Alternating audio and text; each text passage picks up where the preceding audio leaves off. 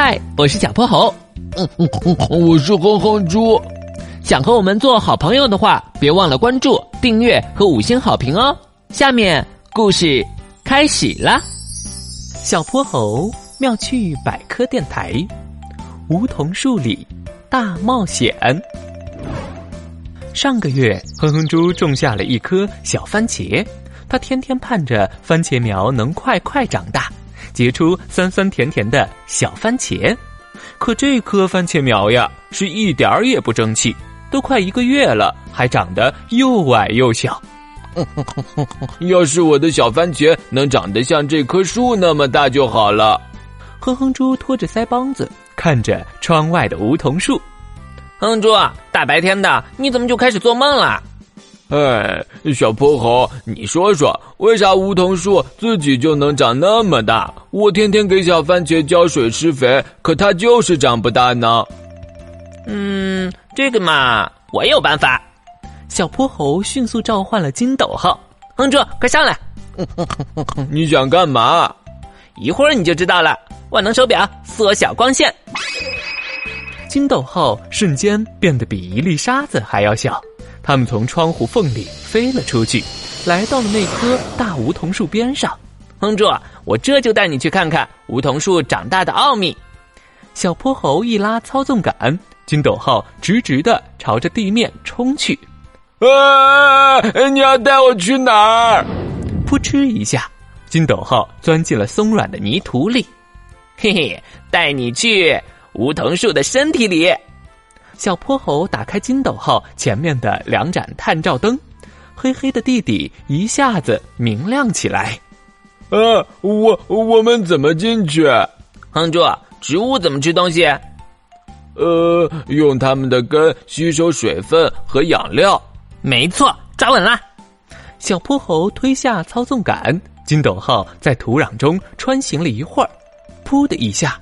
钻进了一根白色的、充满液体和纤维组织的大管子里。我知道了，我们在梧桐树的树根里。哇，太神奇了！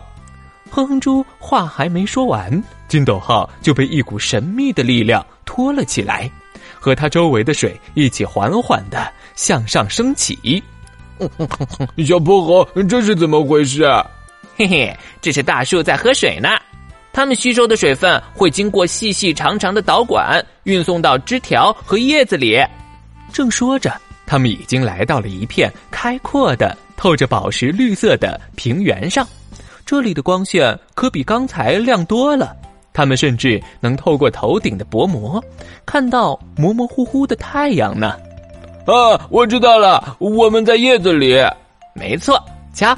我们头顶那些呼哧呼哧冒着气的，就是叶子的气孔。哇塞，这也太太太有意思了！